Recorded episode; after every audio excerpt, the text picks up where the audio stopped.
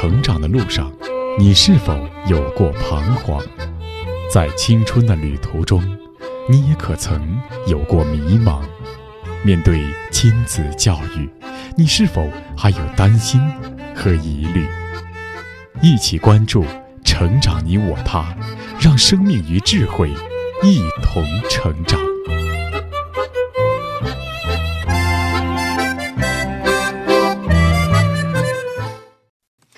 愿生命与智慧一同成长。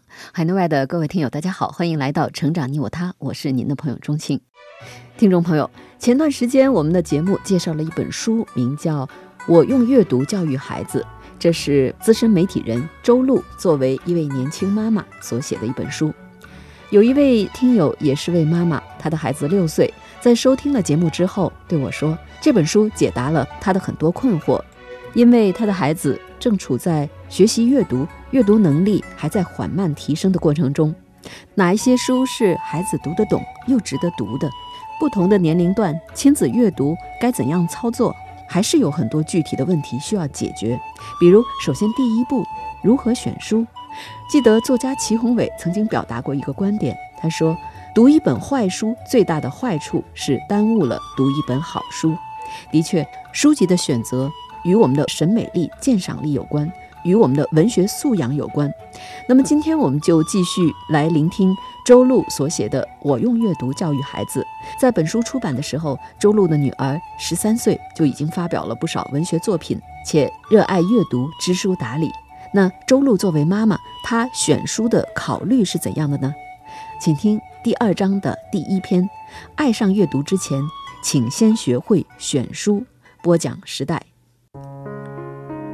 爱上阅读之前，请先学会选书。对于孩子的阅读而言，选书是头等要事。书就是一颗颗种子，经由妈妈的手播撒在孩子们的心田。日后那心田里是怎么一番景象，是繁花似锦还是凄凉荒芜，就取决于当年所播下的那些种子有怎样的品质和属性。那么，面对浩如烟海的图书，如何给孩子在不同的年龄段选择一些最适合他的书？这大概是每个妈妈面临的最困惑的问题，也是当今家长们面临的一大挑战。云州都读过哪些书啊？这也是很多妈妈问过我的一个问题。我经过认真的回忆和梳理，总结出了以下几个选书原则。第一个原则是。读优质的成人书。首先呢，我主张让孩子读一些优质的成人书。也许很多妈妈会质疑：孩子能读得懂吗？能理解书中的含义吗？能消化与吸收吗？会适得其反吗？每年开学或放假，云州总要从学校里抱回一些学校发的书，例如《小兵张嘎》《一千零一夜》《哄孩子》等等。他总是觉得这些书太老旧。提不起他的阅读兴趣，每每都放到一边。由此，我花了很长一段时间，仔细地调研了图书市场，发现很多童书内容较传统陈旧，已经远远不能满足当今孩子的阅读需求。加工拼凑的快餐童书呢，也随处可见。它们表面上看来印刷精美，图片华丽，但文字是苍白的，内容是贫乏的，主题是无趣的。这样的童书呢，只会破坏孩子们的品味和诗意，对他们的成长并无裨益。有很多优秀的成人书，则更能担当起孩子们的阅读重任。从云州五岁开始，我就给他读一些成人作品，比如朱自清先生的《春》《匆匆》，鲁迅先生的《故乡》，阿长与《山海经》，林海音先生的《城南旧事》。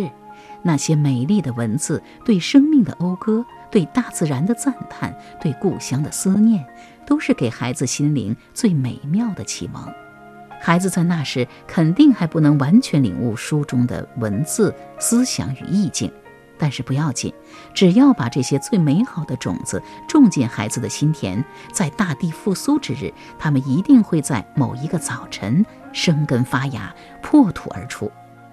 云州上小学后。我为他挑选了更多成人好书，从繁星春水到蒋勋说唐诗，从硅谷钢铁侠到林徽因诗集，从谁动了我的奶酪到三体，这些好书或是字句婉转动人，或是见解精辟独到，或是让人脑洞大开。他们纷纷给孩子打开了一扇扇窗户，让他初步看到世界的模样，又如同细雨悄无声息地丰润着孩子的灵魂，让他日益成熟。那选书的第二个原则是，读杂书，读新书。去年的一个晚上，我发现云州，这是他读五年级的时候，在读中信出版社的新书《人类简史》，我很惊奇，就问他。你也读这本书啊？他抬起头对我说：“是呀，你拿回来后，我就随手翻翻。结果我发现里面的好些内容很有趣呢，很多观点实在是跟我们老师讲的不大相同。老妈，你看这段，说八卦是人类进化过程中一项伟大的发明，正是因为说八卦，促进了原始人之间的合作，也最终推动了人类向前发展。这真是让人大跌眼镜啊！”我笑着回答说：“那好啊，以后啊，你们同学再聚在一起说八卦，如果被老师批评了呀，你们就有了正当理由了呀。”我之后跟很多优秀少年的妈妈交谈，发现情况都是一样的，他们的孩子都在看各式各样的成人书。当今孩子们的阅读视野、见识和能力已经远远超过了家长和老师们的想象，他们有能力。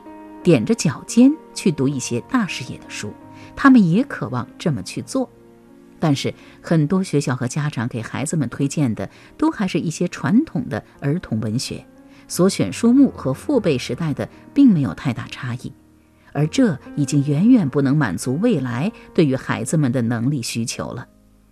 未来要求孩子们不仅是某一方面的专才，还要求他们具有跨界的能力、整合的能力。只有这样的通才，才不会被人工智能替代。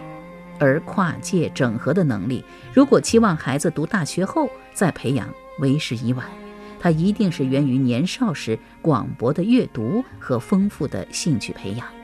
所以，除了文学书籍，孩子们还应该阅读更多的杂书，不断拓宽自己的知识面，不断拓宽自己的视野。上知天文，下知地理，中晓人和，是未来对于二十一世纪人才的普遍要求。而家长能做的，就是带着孩子从小广泛阅读，带孩子走进更广阔的天地，并帮助孩子寻找自己的兴趣。在作者周璐给孩子选择的书中，他所说的优质成人书，实际上就是我们通常意义说的经典文学或社科类的优秀作品。经典之所以成为经典，是因为它所触及的视野更加广阔，能够关切到许多人性的复杂深邃，触及人生的本质性的问题，因此而被人们所推崇。在我用阅读教育孩子一书的第五章中，作者周璐写到了。关于推荐孩子阅读一些哲学类书籍的建议，那么周璐为什么特别提到要选择哲学类的书籍呢？以下来穿插一段我们对周璐的访谈。周老师您好，我其实还想请教您对于哲学是怎么看的？因为在您推荐的书目当中，其实也有不少哲学类的书，包括您推荐的那一套写给儿童的哲学启蒙书。对对对，是是这样。这是不是？就说通过对哲学的学习，也能够帮助我们看到人类的很多问题的根源。比如说，我们如何看待自己，如何看待社会的发展，包括科技现在这种高速发展，怎么看到它的正面，又怎么看到它的负面？嗯，这其实对孩子们来说，我觉得。是一个现在需要启蒙的一个事情，因为我特别赞成著名的哲学家周国平先生说的一段话，他说每一个孩子都是一个天生的哲学家，活跃在他们脑子里很多问题是真正具有哲学性质的，比如说像我女儿小时候，她就会问妈妈我从哪里来呀？以后我又要到哪里去呀？等等。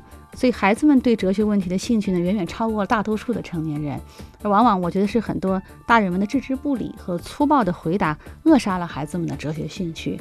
有时候我们会看到身边的家长朋友们有时候比较功利，他们认为呢，只有跟考试和考分相关的东西才是真正有价值的。嗯，而那些跟考试和学分不相关的东西呢，就没有太大的价值。但是呢，我认为如果你想让孩子成为一个真正优秀的人的话，哲学恰恰是最有用的。你怎么跟孩子讨论我从哪里来，我要到哪里去？我们会告诉孩子，就是我们每个人来到这个世界上，我觉得都是有着自己的路要走。然后今后呢，我说你可能会是谁的一个转世，跟他有时聊过这个，是借着妈妈的身体来到这个世界上。今后呢，你可能有自己的人生道路要去走。然后我跟他一起读了那套好书，就给孩子的哲学启蒙书。我们一起讨论这个生命的价值到底是什么，然后生与死的意义又在于哪里？他会听了会。激发他更多的一些思考。那后来他长大之后，你们还有过讨论吗？然后之后要去哪里？我会到哪里去？对，这个有个讨论。其实他更关心的是我要到哪里去。嗯，我说其实纪伯伦有一首诗写的特别好。他说每个孩子其实真正的他并不是属于你自己，就属于每个母亲。他其实借着你的身体来到这个世界上，今后呢，他有他的人生，他有他的路要走。我说，所以你并不是属于妈妈自己的，以后你你的人生是这个。我希望你活出你自己的精彩，你有你的未来。你们讨论过纪伯伦的那首诗，他写作的文化背景吗？好像没有，只讨论过那首诗本身。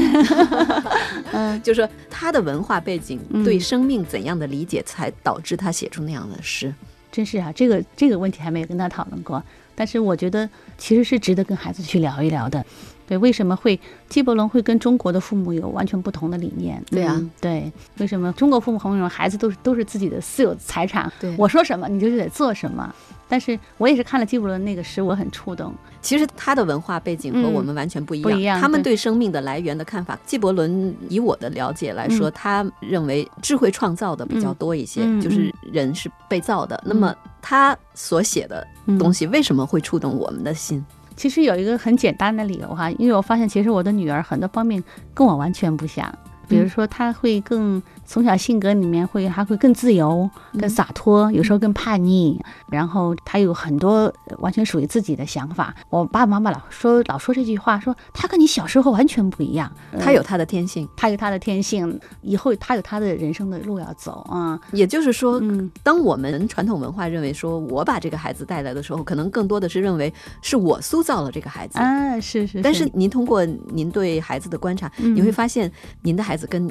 其实不是您有有一个复制品，一个复制品，或者说是他有他的天性，对对对，这不是你能决定的。没错没错，所以更多的我们是尊重和认可。嗯，还有就是您认为我们现在学校的这种课程体系是不是哲学的元素偏少？所以您才会希望。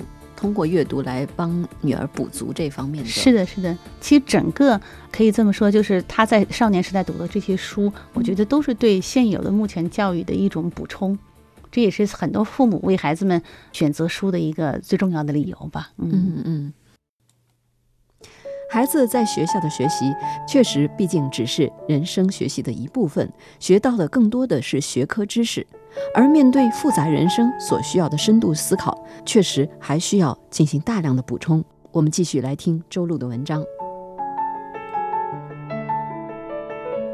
另外呢，一定要让孩子读一些新书，因为新近出版的好书里，往往蕴藏着最新鲜的科学知识、最前沿的科学理念，他们能让孩子看见未来。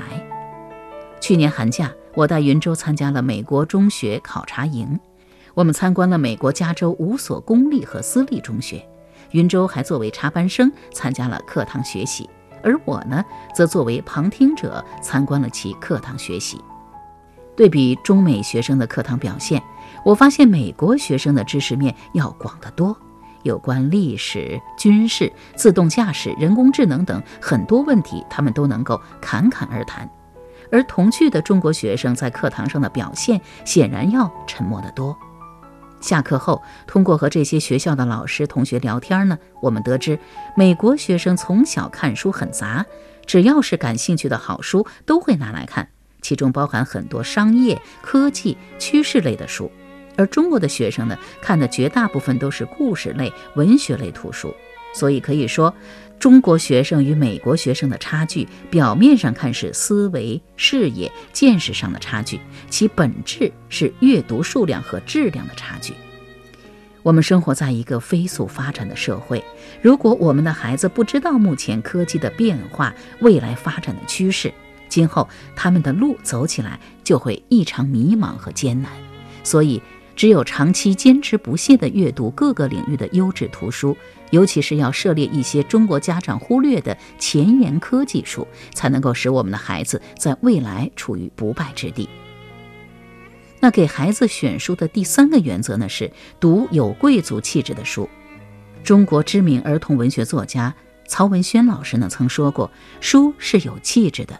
他提倡给孩子们看那些具有贵族气质的书。对此呢，我深表认同。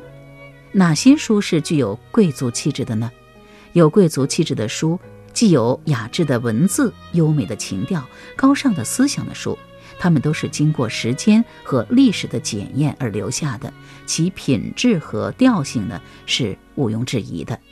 在我看来，《红楼梦》是有贵族气质的，花谢花飞花满天，红消香断有谁怜是永恒的经典。《城南旧事》是有贵族气质的，书中淡淡的哀愁、沉沉的相思，还有清新隽永的文字，感染了一代又一代人。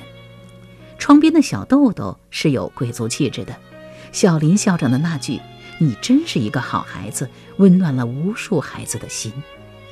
孩子如果在童年时代读的始终是这样一些具有贵族气质的书，那隽永的文字、优美的情怀、高尚的思想就会自然而然地流进孩子的心田，就会给他的人生铺就最温暖、最健康的底色。给孩子选书的第四个原则呢是，读图的书还是读字的书。最后呢，我们还需要厘清一个概念：孩子的阅读是以读图为主，还是以读字为主？这是一个读图的时代，电视、视频、漫画等占据了很多成年人的大部分闲暇时间，因为。读图对于工作了一天需要休息放松的成年人是一种很舒服的形式，不用动什么脑筋就能够获得娱乐和资讯。但是，只读图对于正在形成阅读习惯的孩子来说呢，却是一件很糟糕的事情，因为那其实是让孩子被动的接受信息，他的大脑并没有真正的调动起来，没有进入思考的层面，而对于孩子的智力开启没有什么帮助。尤其是漫画中那些碎片化的语言，对于孩子形成流畅、连贯、富有逻辑性的表达是不会有任何裨益的。三到十岁正是孩子形成语言能力、表达能力、养成阅读习惯的关键时期，而文字能够起到非常关键的开启心智的作用，图画呢则起到帮助孩子理解内容、降低阅读难度的辅助作用。所以，文学类、故事类书籍只有以读文字为主，才能让孩子体会到其中的精妙之处；而非故事类书籍呢，例如地理、历史、科学等，则可以图文并茂，图片呢能够给孩子以形象的讲解，而文字呢则给孩子以想象的翅膀。在孩子不同的年龄阶段，读字和读图应该有不同的偏重。在云州上幼儿园的时候呢，我重点是让他听书。每天晚上，我会给他脍炙人口的童话、中外的精美散文、朗朗上口的诗歌，目的是让那些优美的文字在他心里扎下根来。他进入小学一二年级后，我给他推荐的重点书是桥梁书，即有图画、拼音和文字的书。目的是让开始识字的他呢，试着利用拼音，逐渐学会独立阅读。到了小学二年级下学期，云州开始进入独立的全文字阅读阶段。今天回过头来看，这样的阅读积累呢，让他语言能力的发展、思想的深度明显优于同龄人。最后总结一下，我的突出主张呢是，读优质的成人书。读新书，读杂书，读有贵族气质的书。另外，还有特别重要的一点，每个孩子都是一个具有不同特质的生命个体，在不同的年龄段呢，有不同的精神需求和兴趣爱好，所以每个人的阅读需求呢，也是不尽相同的。这就需要在不同的时段里呢，为他们量身定制般的选出一本本适合的好书。一本好书就是一颗种子，我们如何成为一个最具慧眼的园丁，为我们的挚爱选出一颗好种子，种在他的心田？